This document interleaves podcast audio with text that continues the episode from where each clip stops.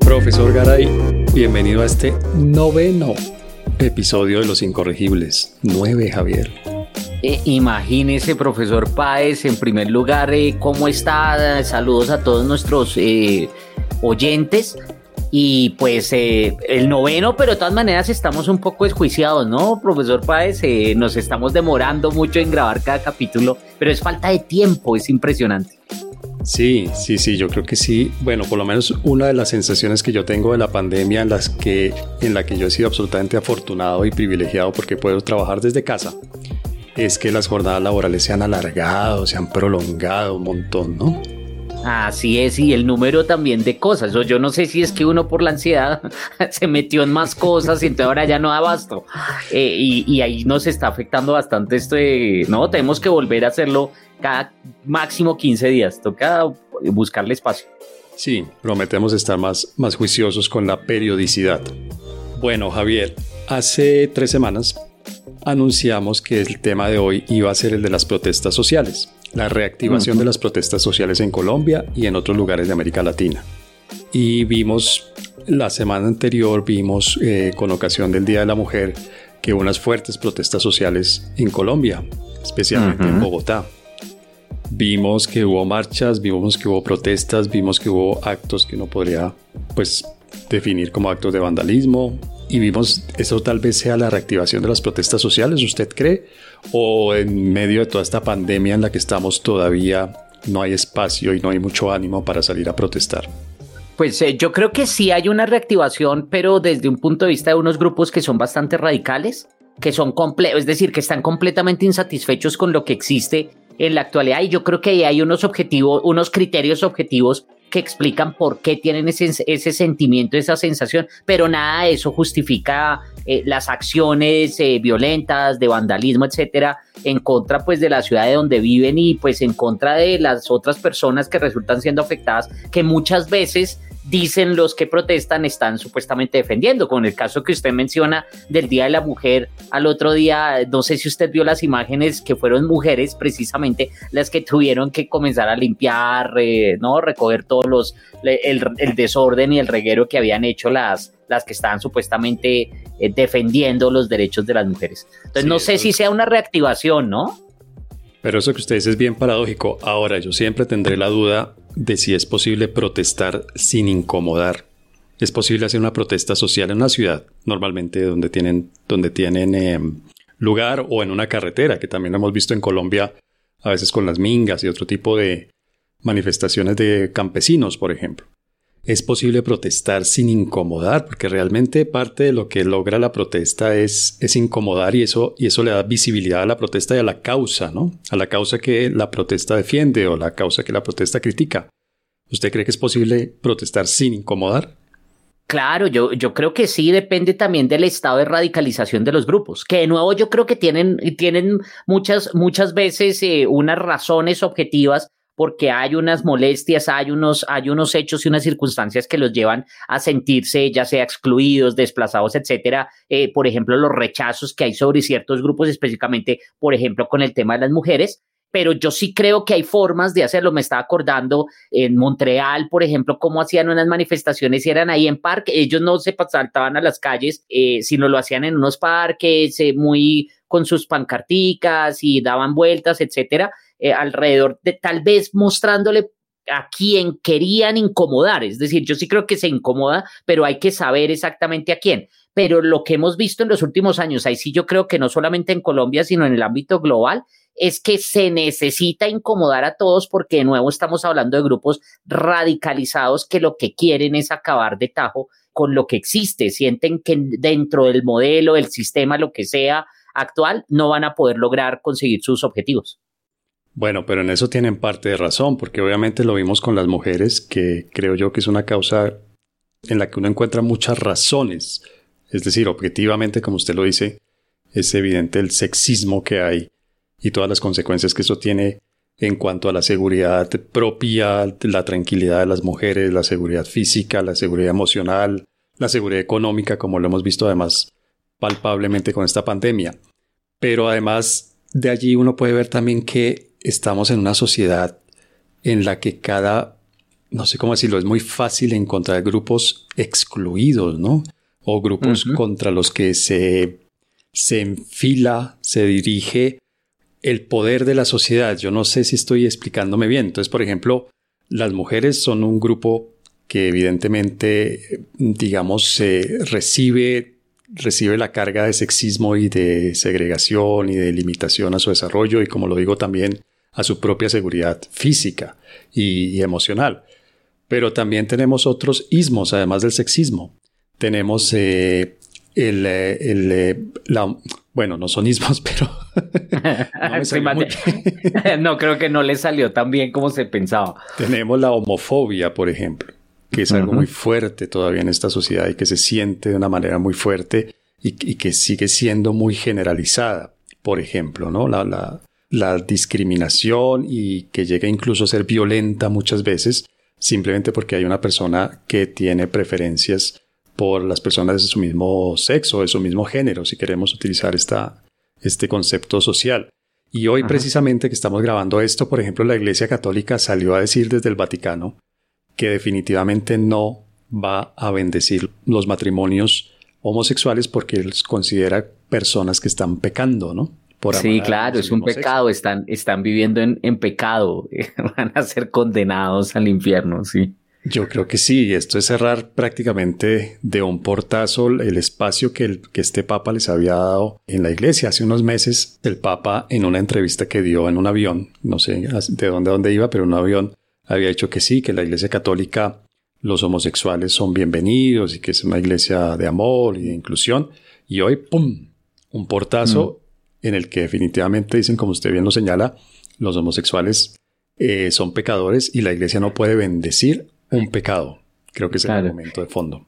Sí, es que, eh, digamos, eh, tiene sentido. De cierta manera, lo que él había dicho es que él no se sentía con la posibilidad de juzgar a estas personas, pero hoy lo que dijo es, bueno, yo no los juzgo, pero Dios sí, entonces yo no los puedo, yo no los puedo tampoco exculpar y tampoco los voy a bendecir, es más o menos lo que se está planteando y eso tiene mucho sentido desde el punto de vista de la forma como se construye la Iglesia Católica, pero también sobre la forma como se construye en sí mismo el concepto de religión, ¿no?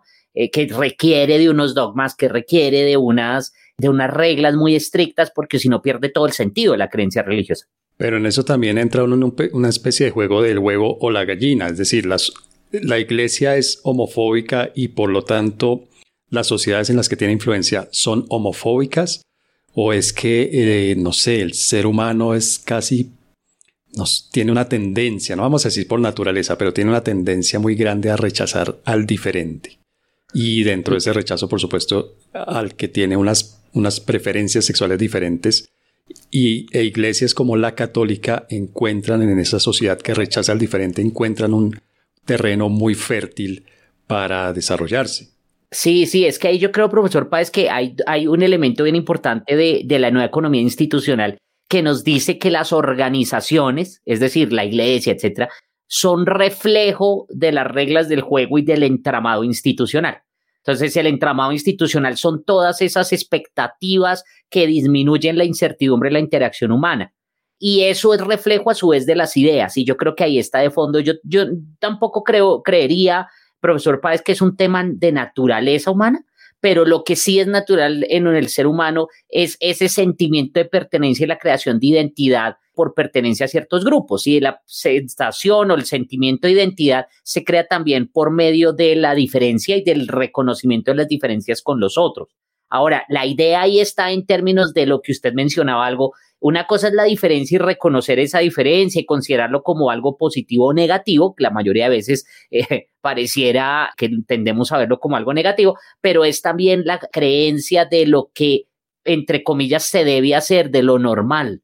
¿No? Y eso, eso tiene toda una explicación, incluso que se ve reflejada en el, en el estado del conocimiento. Yo me acuerdo, profesor Paz, leyendo un libro sobre la historia de los conceptos estadísticos, que leía el capítulo de Gauss, ¿se acuerda? El, de la campana, para los que no sepan, y el que en últimas desarrolla matemáticamente uno de los conceptos en estadística más grande que es la distribución normal, que es la más conocida, la más utilizada, en, porque entre otras también es la más fácil matemática, digamos, sí, en el tema del algoritmo, pues de para solucionar es de las más fáciles y de fácil comprensión para el cerebro humano, pero el solo nombre decía en el libro, el solo nombre de la distribución normal implica un concepto ético y de, y de lo que es y de lo que existe frente a lo que es, entre comillas, anormal. Y es una visión muy, muy interesante porque además decía en ese libro que Gauss era una persona muy religiosa, por ejemplo. Entonces consideraba eso del tema de la diferencia como algo, pues, problemático, si se quiere, ¿no?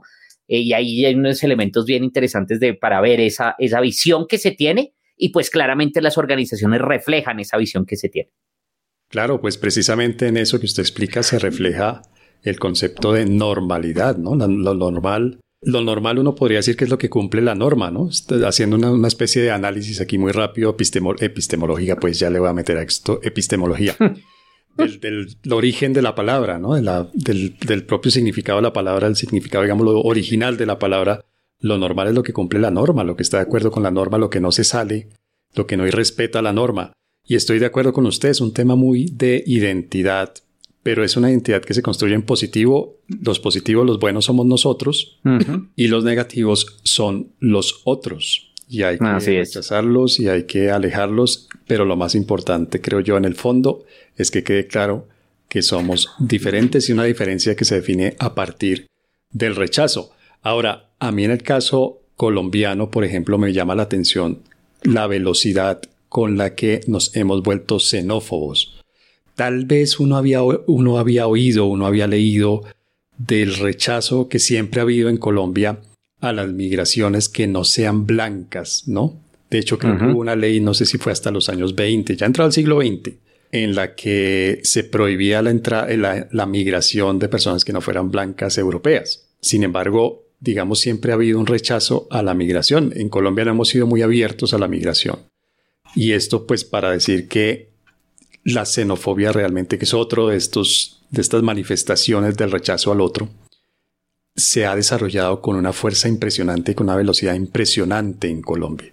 O sea, en dos años creo, Javier, más o menos que hemos recibido esta ola de migración. Una buena parte de la sociedad colombiana se ha expresado y ha mostrado el rechazo y ha mostrado todos los elementos de xenofobia de los que paradójicamente hemos sido víctimas los colombianos como migrantes en otras partes. Y estoy seguro de que muchas de esas personas que rechazan a los venezolanos que llegan hoy tienen eh, familiares, estoy casi seguro, no sé, no, se me ocurre un porcentaje, pero no sé, un 60, un 70%, quizás un 80% de los colombianos tenemos un familiar en el exterior que durante mucho tiempo y tal vez todavía está aguantando las consecuencias de la xenofobia. Entonces tenemos sexismo por un lado, homofobia por otro lado, y xenofobia también, como un reflejo de esto de que se sale de la normalidad en el sentido de que es diferente a lo que somos nosotros. ¿No le parece que la xenofobia ha sido muy rápida en Colombia, demasiado rápida? Sí, estaba pensando, estaba pensando, eh, profesor Páez, que de pronto eso refleja, eh, de un lado, ese aislamiento, esa, ¿no? Esa separación de la sociedad colombiana frente a otras desde un punto de vista histórico, lo cual se ha traducido en lo que algunos eh, pues han llamado el parroquialismo colombiano, ¿no? Que nos solemos ser muy parroquiales.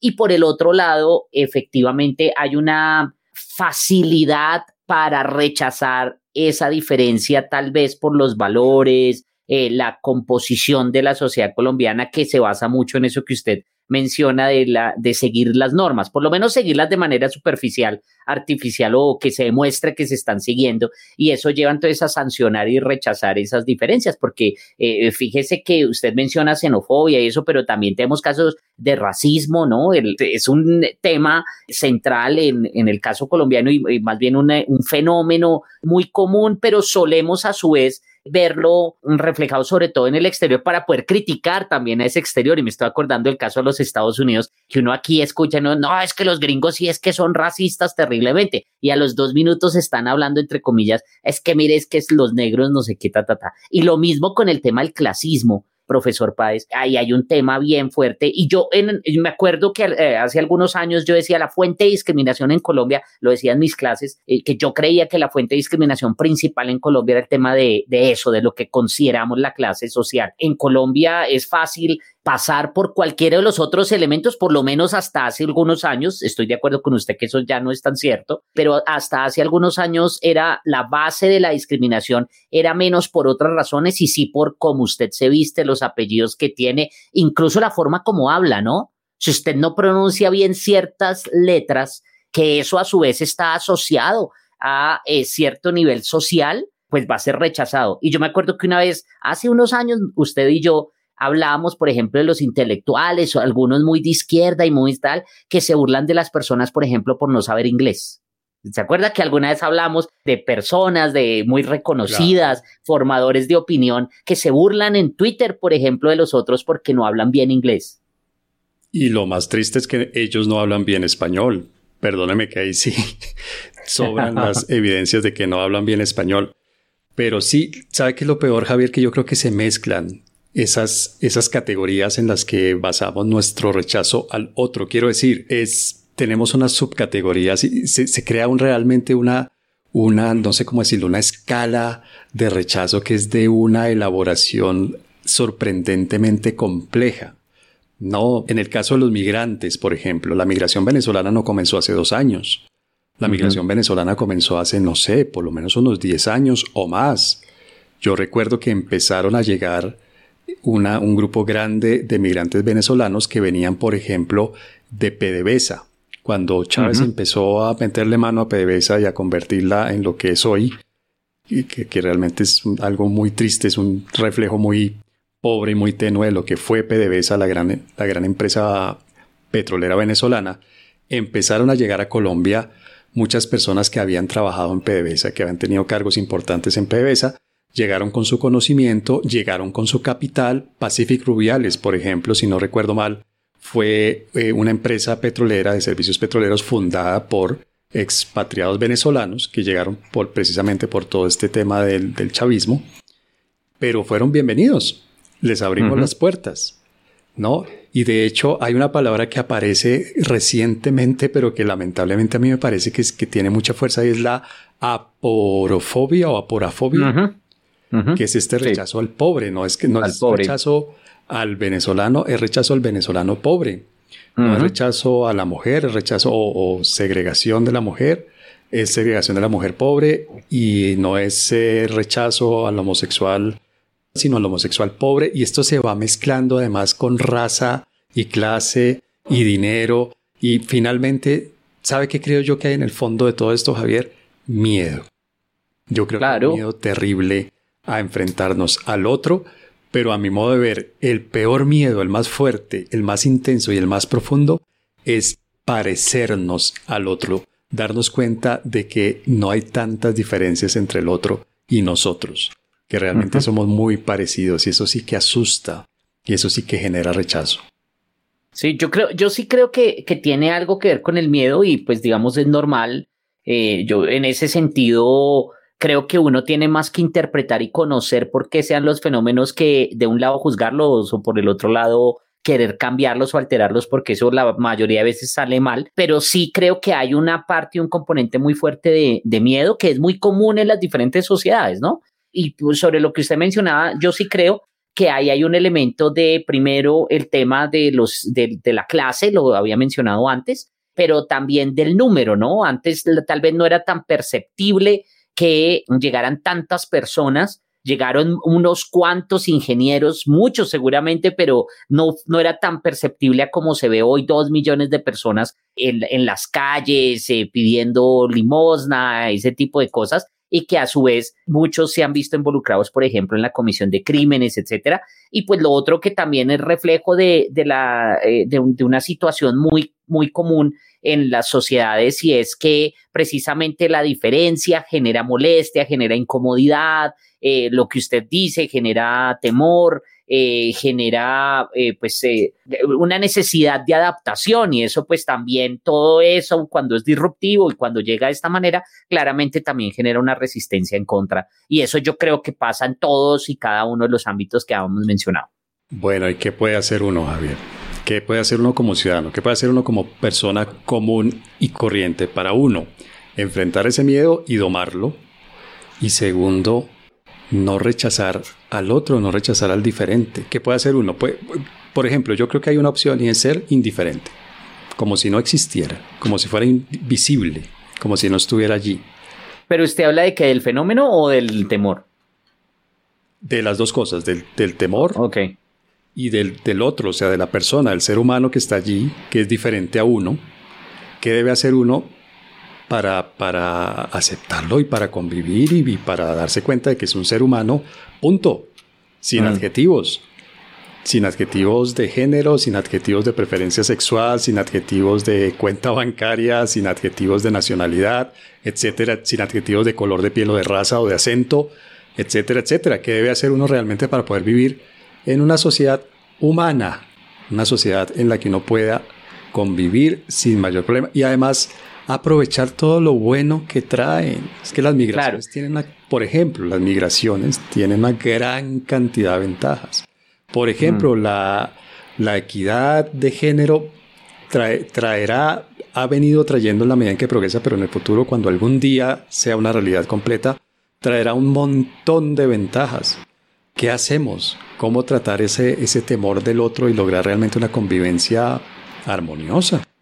Pues yo creo que eso se da por dos, por dos vías, digamos, de manera general, de manera colectiva, si usted quiere, que es la preocupación en general.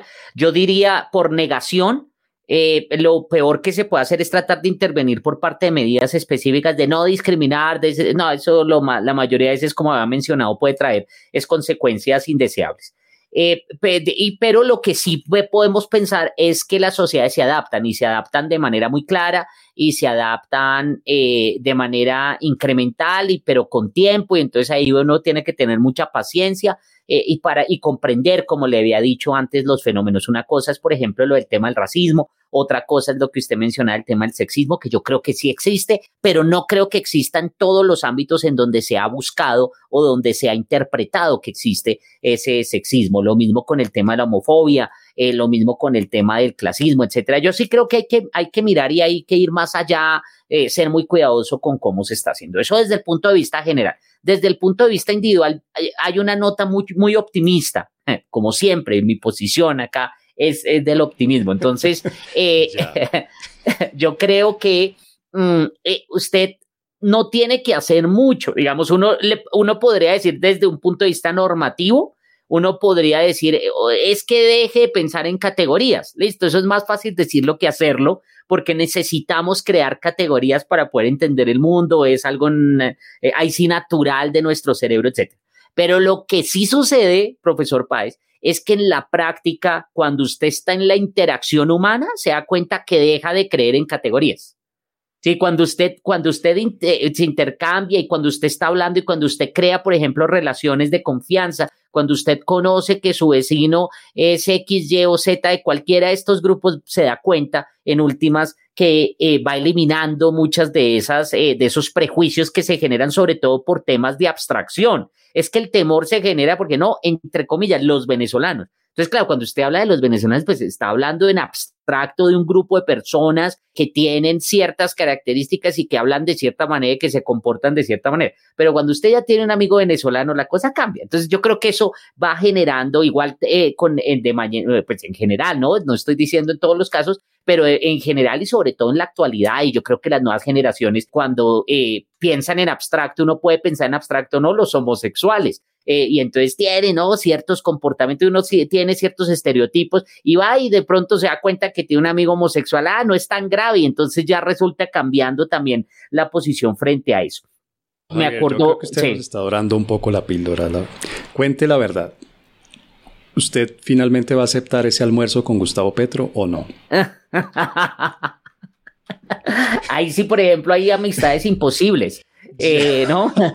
no, no ¿qué tal que eh, usted vaya a almorzar con Petro y se dé cuenta de, pues, de que es un político normal, un tipo normal con sus ideas políticas? No, seguramente, no seguramente. final de la civilización como lo conocemos y como la conocemos y tal. Me acuerdo una estudiante, una estudiante de maestría que una que trabajaba en el Congreso y una vez me contó que era una persona súper divertida, que parece que era la, la persona más agradable, que todo el mundo se reía y cuando están fuera de cámaras parece que era muy chistoso y hacía unos comentarios eh, muy fuertes y pues yo me imagino que así debe ser. Eh, y de pronto sí como, como ser humano en la, en la interacción eh, puede ser muy, muy agradable, pero, pero pues digamos la, ya otra cosa son las ideas y lo que propone que me parece bastante peligroso. Ahora, yo creo que en cámara a veces también es chistoso. A veces cuando está hablando en serio también es un poco chistoso. Pero bueno, perdón que lo interrumpí. ¿Qué más puede hacer uno si no es normativo? Si, uno, si no es normativo, es, es eso, es la convivencia y ya, pero eso es lento, Javier. Eso es claro, es muy lento. Y es muy lento. por ejemplo, se puede demorar tranquilamente una generación.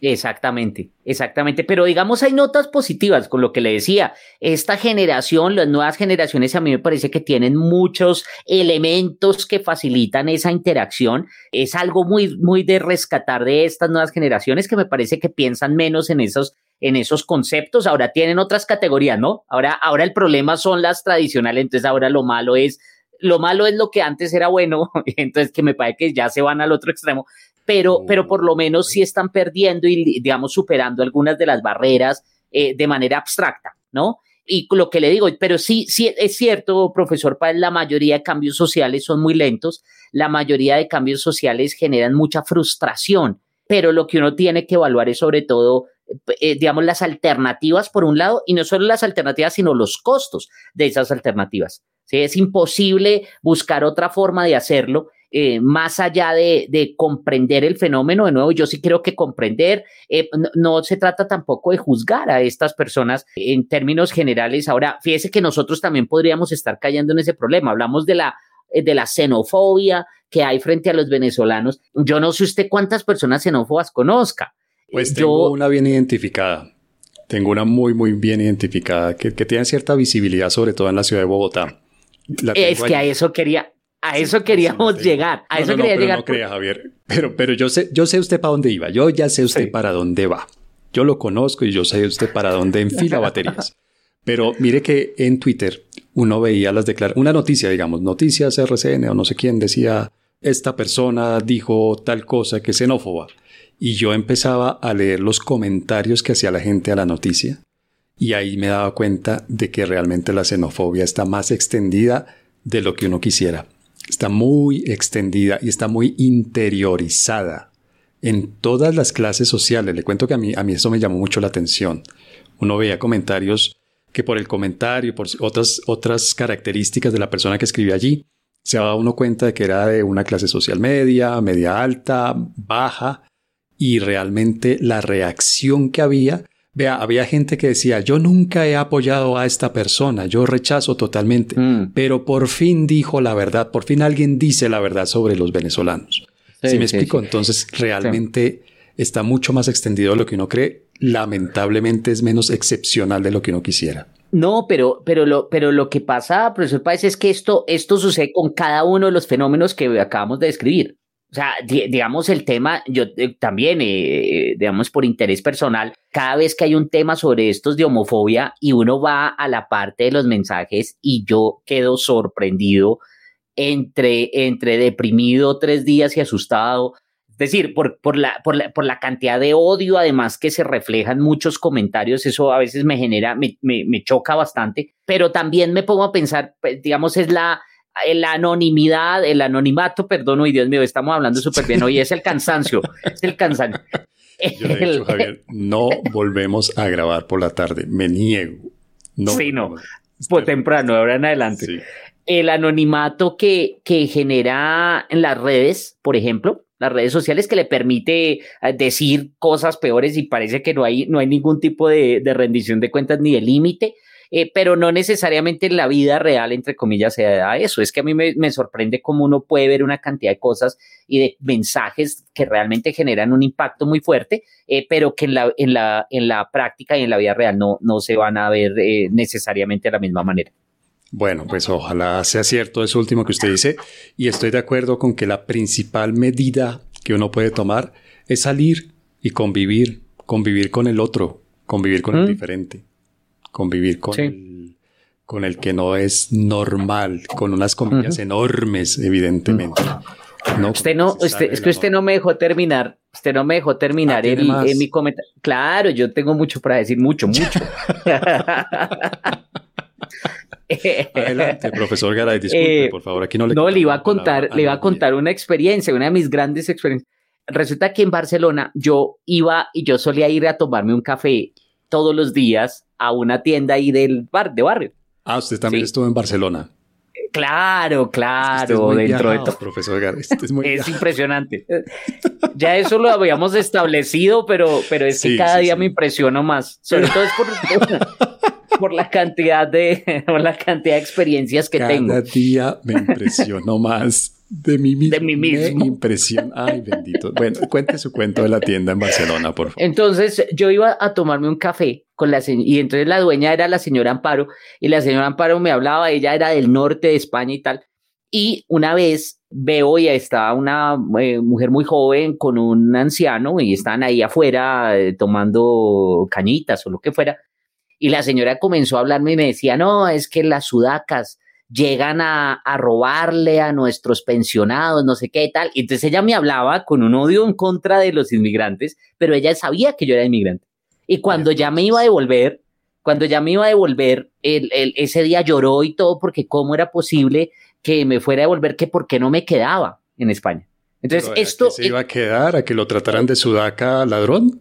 Es que ese es el tema. Fíjese que ella en abstracto y cuando no conoce a las personas eh, desarrolla y crea, eh, refleja todos estos estereotipos que tenía. Pero como ya a mí me conocía y hablábamos todos los días porque yo no hablaba con nadie más, estaba, haciendo mi, tesis de doctorado, entonces yo con la única persona que hablaba era con ella y yo iba y hablábamos y hablábamos y hablábamos. Yo sé que los podcasts son para expresarse, pero pero pues no sé, un poco de media a la hora de desahogarse. O sea, este, nadie más hablaba conmigo, yo no hablaba con nadie más. Eh, es que la gente no, no, usted, usted me conoce, usted sabe los niveles que yo tengo de, mm, de aislamiento frente a los demás. Sí, eso sí. Eso eh, sí. Óigame, pero entonces la solución, obviamente estoy caricaturizando, evidentemente estoy caricaturizando, pero la solución es salir a tomarse un café con el otro, salir a tomarse una caña, dijo usted, salir a tomarse una cerveza, salir a comerse una arepa, salir a, convivir con el otro y a perderle el miedo al otro y darse cuenta de que el otro no es tan diferente y, y a darse cuenta de que no es malo que el otro no sea tan diferente, que es todo lo contrario, que trae sus diferencias, que con eso lo enriquece a uno desde todos los puntos de vista incluido el económico, ¿verdad? O sea, la migración, por ejemplo, la migración trae riqueza, por decir uno de los, de los ejemplos que hemos puesto hoy. Pero sí, salgan, salgan y convivan, salgan y individualicen, salgan y concreticen, es decir, salgan y pónganle rostro y nombre y acento a ese otro. Sí. Y una cosa ahí en, en particular, profesor Páez, dejemos la superioridad moral de hablar en favor de los más pobres, en favor de los más eh, excluidos y demás, y conozcámoslos, de verdad, porque es que a mí me sorprende muchas veces. Se habla, ¿no? De los defensores de la pobreza y tal, y nunca han hablado ni siquiera con las personas que les ayudan en la casa. Hablar con las personas, incluso las personas que no, no han pasado por educación formal, es una cosa deliciosa y maravillosa en muchos casos escuchar y es, eh, la forma como se expresan. Uno se sorprende, las ideas que tienen, eh, la, la, madurez que tienen en muchas de las opiniones políticas, económicas y etcétera. Uno a veces aprende muchísimo y eso le da otra perspectiva también de lo que realmente es la pobreza. Y va más allá entonces de, de la expresión y de si usan bien las palabras o de si hablan o no inglés. Ah, o sea que usted está grabando esto por conmigo, como por qué? Eh, que, porque quiero conocer eh, precisamente a ciertos eh, grupos de personas. ¿Sabe qué? Vámonos al segundo segmento.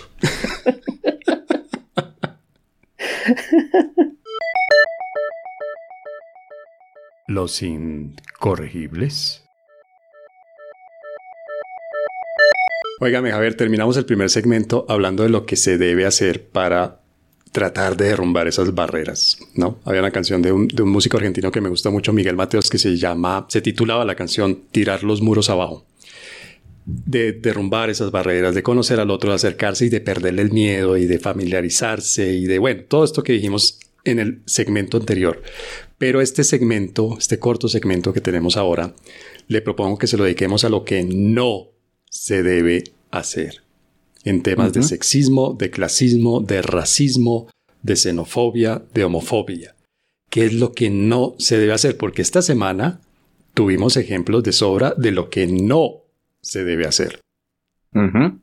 Yo creo que ahí, y, ya entonces vamos para la parte, digamos, para el, para el asunto y los temas en los que me siento más cómodo, no se debe hacer, primero, forzar los fenómenos sin comprenderlos, que era lo que yo le había dicho, ah, es que es malo discriminar. Bueno, a ver, eh, a ver, todos discriminamos, todos categorizamos lo que le había mencionado. El tema es comprender por qué algunos tipos de discriminación son más graves y tienen efectos negativos en las personas.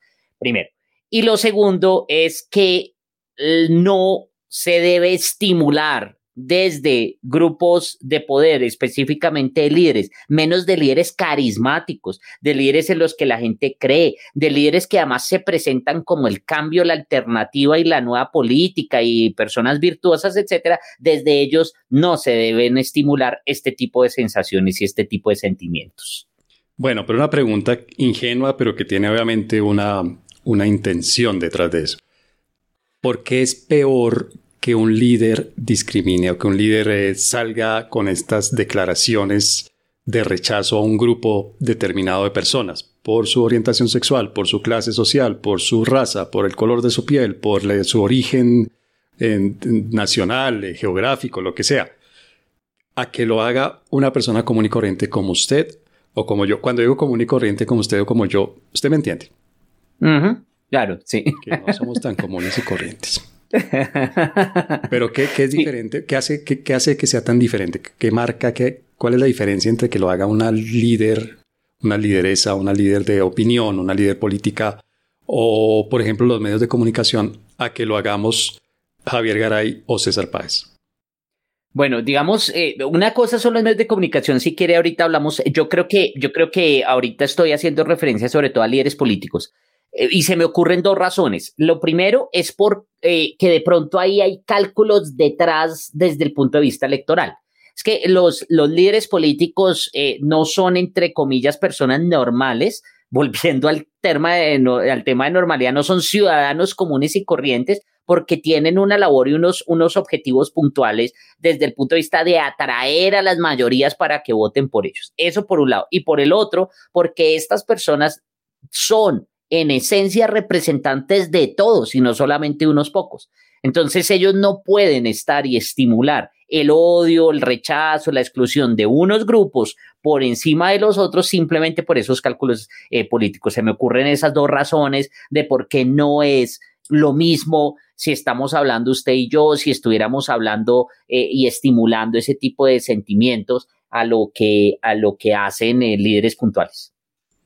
Y sobre todo porque tienen influencia, ¿no? O sea, crean, crean eh, opinión, eh, alimentan la opinión de la gente, lideran, pues son líderes, de hecho, ¿no? Claro, claro, no, y además eso, eso, eso, sobre todo cuando estamos hablando de nuevo de personas carismáticas, tan carismáticas, que muchos de ellos rayan con la creación de estos eh, cultos a la personalidad, ¿no? Claro. que, es bastante peligroso eh, desde el punto de vista de la estabilidad de la democracia, pero fíjese que además eh, con, eh, cuando se meten en esos temas la cosa se puede empeorar. O sea que sí deben ser más responsables con lo que dicen y con lo que hacen, porque están marcando, no solamente no están diciendo lo que ellos piensan, sino que están convenciendo a mucha gente de que piense eso mismo, ¿verdad? O están reforzando pensamientos en la gente que los tiene. A veces los tienen allí, a veces no es que estos líderes les estén sembrando ideas, sino que simplemente las están regando, las, les están echando agüita y para que florezcan. Unas ideas que claro. tiene allí ya internamente sembradas, digámoslo así. E, es que, digamos, todos estos, todos estos sentimientos son negativos y todos lo sabemos. Por eso es que usted, y a mí me, me, me encanta cuando dicen, no es que yo sea homofóbico, yo tengo amigos, yo tengo amigos de esos, pero y votan unas cosas que uno a veces dice, me acuerdo una vez un monseñor de esto hace unos años que dijo algo así en una entrevista y decía, no, yo tengo amigos homosexuales, pero pues lo que yo sí creo es que ellos ya tienen muchos derechos, pueden salir a hacer mercado y todo. Eh, entonces yo no creo que van a ah, tener más. Si es, por eso, si es por eso, yo tengo amigos libertarios. tengo varios. Y también salen a hacer mercado, los dejan andar por la calle. Ya, ya tienen, pues, ¿qué más quieren? Ahora que Imagínense. un podcast, tener una cuenta Claro, eso, eso sí que es un síntoma de, de, lo que sea, de racismo, de sexismo, de, de homofobia. De claro, entonces, ¿qué es lo que hacen estas actitudes, sobre todo líderes políticos? Que normalizan esa situación, que le, lo hacen sentir como que, bueno, no está mal sentir de esa manera y se expresa de manera más clara. Yo me acuerdo, nunca, no he visto evidencia que lo comprobase, pero sí me acuerdo que a través de los medios, cuando llegó al poder Donald Trump, al parecer, hubo mayores demostraciones de rechazo en contra de los hispanos en muchos colegios de los Estados Unidos, por ejemplo. ¿no? Y algunas muestras de, entonces, porque es que muchos se sintieron, entre comillas, envalentonados, eh, porque claro, tenían esas visiones, pero antes, pues, digamos, se quedan callados, no lo decían tan abiertamente, pero que llegara una persona que lo decía eh, de esa manera, pues los hizo sentir tranquilos para poder eh, dar rienda suelta a su visión. Ahora, eso de nuevo habría que demostrarlo, pero yo creo que sí se puede presentar el caso en, cuando dice estos líderes. Sí, sin duda yo creo que lo legitima, ¿no? Legitima el rechazo, legitima, lo legitima y hace que se, que se exprese de manera mucho más abierta, ¿no? Con mucho menos disimulo, de manera más directa también. Javier, y los otros influenciadores, redes sociales, por supuesto, pero los medios de comunicación tradicionales también. Lo vemos todo el tiempo en los titulares, lo vemos todo el tiempo en la manera como cuentan una noticia, porque es que una noticia no es simplemente contar los hechos, es que los hechos se pueden contar de maneras diferentes y se pueden contar utilizando palabras diferentes.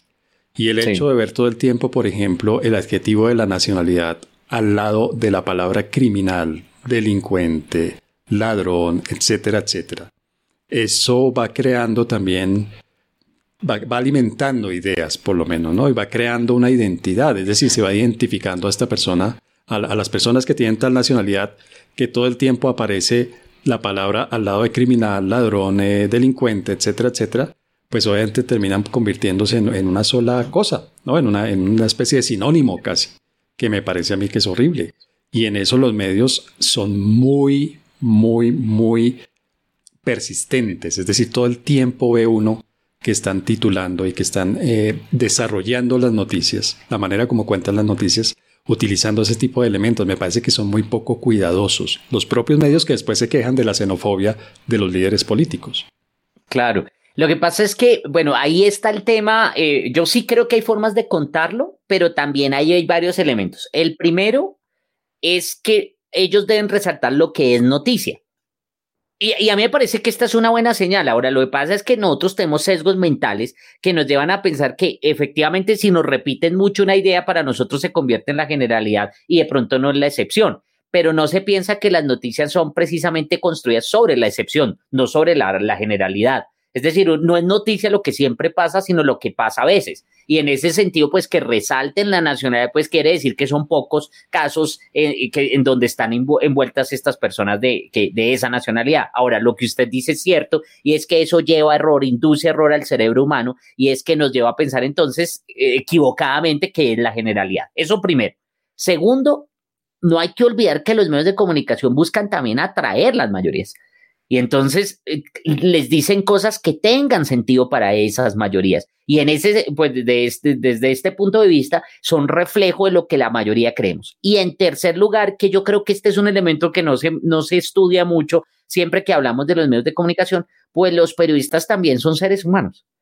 Y, son ciudadanos y son personas que tienen las mismas ideas que nosotros y tienen los mismos temores de los que hablábamos antes y tienen las mismas eh, concepciones equivocadas y, se, y además pueden estar incluso, puede haber aquí sesgo de selección porque incluso puede ser un grupo más equivocado porque viven en la coyuntura y de pronto no tienen contexto. ¿Sí me entiendes? O sea, son muchos elementos y yo lo hago, trato de hacer el ejercicio de, frente a los periodistas porque em, muchas veces eh, yo me, me, me, molesto bastante con las posiciones que muchas veces me parecen irresponsables desde el punto de vista económico. Pero después me pongo a pensar, eh, bueno, en últimas ellos reflejan lo que las mayorías piensan. Pero si sí, ellos, no es eh, ese, quiero decir, su trabajo y su formación no son esos. No son ser un espejo de la sociedad, no es que tienen una formación profesional. Muchos de ellos se van especializando en temas y tienen una enorme responsabilidad que es manejar. Ya lo habíamos dicho, usted me va a hacer citar nuevamente al hombre araña. Yo veo usted para dónde va. Usted le encanta que yo cite al hombre araña, pero antes de eso, respecto a lo que usted dice, hay una frase que se usa mucho en periodismo y es que noticia no es cuando un perro muerde a un hombre, sino cuando un hombre muerde a un perro. Efectivamente, la noticia no es lo normal, sino la noticia es lo anormal. Pero los periodistas tienen una formación profesional, tienen experiencia, tienen, son normalmente instituciones es decir, hay un cuerpo, hay un grupo de, personas profesionales que están trabajando alrededor de la noticia y además tienen una enorme responsabilidad y es que tienen una caja de resonancia. Ellos son los que manejan la caja de resonancia, los que manejan, los que la administran la caja de resonancia y hacen con ella lo que ellos quieren. Es yo no puedo creer que sean solamente un reflejo de lo que sucede y pobrecitos seres humanos, porque entonces, pues, ¿para qué? ¿Para qué? ¿Para qué periodismo? Pero es que, profesor Páez, ahí estamos entrando en terrenos difíciles, de los cuales tendremos que hablar algún día. Sí, señor. Exactamente. Por un lado, yo creo que estamos ante los problemas propios de eso que algunos han llamado la sociedad del espectáculo. Esta sociedad banal, esta sociedad de la imagen, esta sociedad ¿no? que, que tenemos en la actualidad y que impacta a aquellos que incluso forman opinión, incluidos los periodistas. Y en segundo lugar, estamos hablando, y este es un tema que a mí me gustaría tratar mucho, en mi objetivo, ¿se acuerda? Mi, mi cruzada desde que comenzamos en ese primer episodio, que yo le decía es que Colombia no es tan mala como la vemos, ¿y se acuerda? Pero lo que sí, creo, yo creo que esto no, es decir, cuando uno reconoce lo positivo, también tiene con mucha naturalidad que reconocer lo negativo. Y dentro de lo que somos nosotros como colombianos, a mí me parece que hay un predominio de lo que yo llamo la mediocridad el sentimiento, no, aquí eh, y, yo creo que eso se refleja también en el, caso de los periodistas. El tema es eh, eh, más escribir de pronto muy bien, hablar un muy buen español, es ah, decir, el... Ojalá fuera eso, ojalá. Bueno, pero, pero digamos de la vieja guardia sí es más eso, que realmente profundizar, prepararse, etcétera, incluso, entonces, incluso en temas de los que supuestamente o sobre los que supuestamente eh, hablan y manejan. Y eso los lleva entonces a caer en ese tipo de errores. Me parece a mí, no sé. Bueno, pero yo sí creo que los líderes de opinión, que son líderes porque tienen un cargo público que les da visibilidad, porque son políticos que son que, que hacen su trabajo y que su tarea es efectivamente convencer a la gente, entre comillas, venderles ideas a las personas, o los medios de comunicación que pueden contar una noticia de muchas maneras diferentes, creo que esa gente sí tiene responsabilidad. Con todo respeto, con las personas que nos escuchan, usted y yo todavía estamos un poco lejos de tener toda la responsabilidad que nos merecemos, profesor Garay. ¿Y eso por qué me dice esa cosa tan triste? Pues, Porque yo quisiera tener cientos de miles y millones de, de pot escuchas y que nos... ah, bueno, listo, eso... Todavía estamos lejos. Es decir, ah, no, claro. Es decir, Javier, todavía podemos ser irresponsables. qué maravilla, qué buena. Eh, ahí ya viene la nota positiva.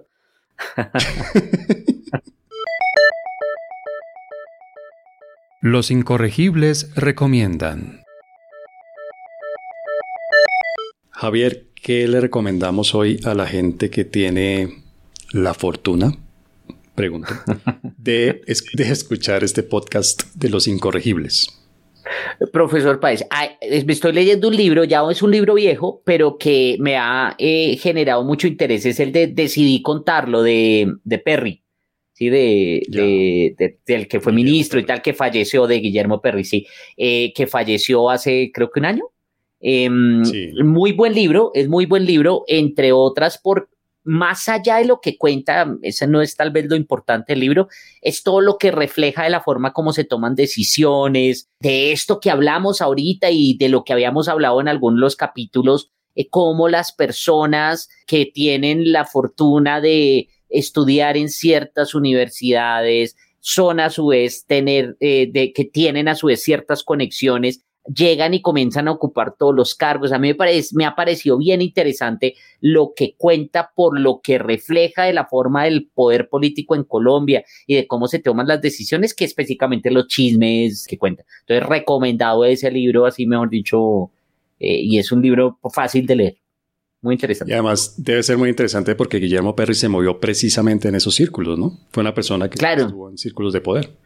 No, claro, y además es que es, muy interesante, ¿no? Como lo dice, además con esa naturalidad, porque es muy, es muy honesto en la forma como lo cuenta. Entonces cuenta como, no, yo trabajaba en tal lado y entonces por ser yo me llamaban de la embajada tal y me ofrecían la beca y entonces estuve después porque no, no tenía nada más que hacer, me fui y me estuve tres meses allá y entonces uno se pone a pensar, claro, y lo peor de todo es que esa beca entonces después viene y ya se convierte en una persona, en un experto en ciertos temas y por ese experto entonces ya tiene otros cargos que a su vez lo llevan a que lo contraten nuevamente para hacer otras investigaciones y a su vez le dan otro. Es impresionante. Eh, porque muestra mucho toda esa, esa frustración y que, críticas que aún hoy hacemos a, sobre todo todos los temas del poder político en Colombia.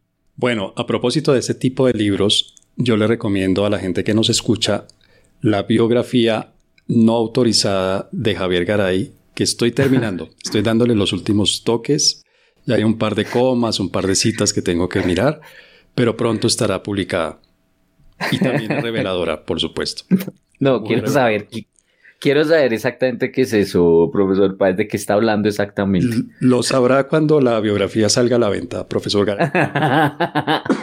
Hablando ahora sí en serio, recomiendo un especial del periódico El Espectador que se llama Coca, la batalla por la sustitución. Es un reportaje especial que creo que sale de una tesis de grado de periodismo y el espectador lo retoma y, lo convierte en un especial muy interesante sobre el tema de los cultivos ilícitos y lo que se ha hecho bien, lo que se ha hecho regular y todo lo que se ha hecho mal en Colombia para erradicar los cultivos ilícitos. Y una segunda recomendación que me parece, perdón, repito el nombre del, reportaje especial, Coca, la batalla por la sustitución en el periódico El Espectador. Y una recomendación un poco más ligera, pero un tema muy interesante que es el amor. El amor y la genética y la ciencia aplicada al encuentro del amor. The One se llama. Está en Netflix, es una serie británica excelente, interesantísima, porque obviamente está el tema de fondo que es este de cómo se puede encontrar el amor a través de la genética, de la, de la ciencia de la genética, pero alrededor de eso pues obviamente hay toda una historia de suspenso y bueno, ya lo verán los, las personas que se animen a ver la serie. The One se llama. Muy buena serie, súper recomendada. Voy a anotarla, profesor Páez. El otro día me vi una, una película, todas estas en Netflix, eh, no me acuerdo cómo se llama, creo que es como Los Caballeros o algo así, muy buena. Ah, Igual ¿Sí la vio? sí, sí, sí, buenísima. Guy Ritchie que se especializó en este mundo del, de, los, de los criminales londinenses, buenísima, ¿no? Muy buena, muy buena. Recomendada. Entonces también mire que también hago ese tipo de recomendaciones de cine y todo. Eso lo voy a tener en cuenta en su biografía no autorizada. No ok, perfecto. Los incorregibles. Bueno, Javier, se nos fue el tiempo, esto vuela, el tiempo aquí hablando de cosas interesantísimas y nosotros tan inteligentes, tan viajados, tan leídos y que pronto... Yo me sorprendo, yo me sorprendo, la verdad, siempre, siempre cada vez que termino esto me siento muy satisfecho y por las noches antes de dormir pienso solamente en la maravilloso de cada capítulo. Oh, Dios, Javier, yo creo que es hora de que empecemos a traer gente. Invitados, invitadas. Hay que sí, sí, sí. Sí, yo creo que sí. Sí, sí, hay que calmar un poco el ego y subirle el nivel a esto. Por ahora, Javier, como siempre, un placer. Yo me divierto mucho, aprendo un montón y me voy a dormir un poco más preocupado que usted, pero también duermo bien los días que grabamos Los Incorregibles. Como siempre, pues a la gente que nos escucha, escríbanos, por favor, escríbanos Capu73, CAPU73 y Crítico, C-R-I-T-T-I-K-O. En Twitter, allá nos encuentran Capu73 y Crítico. Cuéntenos cómo les parecen los incorregibles, cuéntenos qué deberíamos hacer para mejorar. Cuéntenos, no sé, todo lo que ustedes nos quieran decir, propónganos temas, propónganos invitados. Invitados, exactamente. gestionando a Gustavo Petro para tener. eso sería una lo, pero mejor dicho, eso sería una maravilla desde el punto de vista emocional para mí. Me imagino que esa noche dormiría aún mejor de lo que duerme cuando grabamos. Pero no, eso sería la locura. Bueno, Javier, nos vemos pronto, nos oímos pronto en el siguiente capítulo de Los Incorregibles. Bueno, profesor Páez, a todos nuestros oyentes y en serio que sea rápido, no, no podemos seguir postergando esto tanto. Muy bien, tengo que decirlo para que se rían. Google Podcasts, Deezer, Spotify y SoundCloud. Ahí estamos, ahí nos encuentran. Chao, Javier. Chao.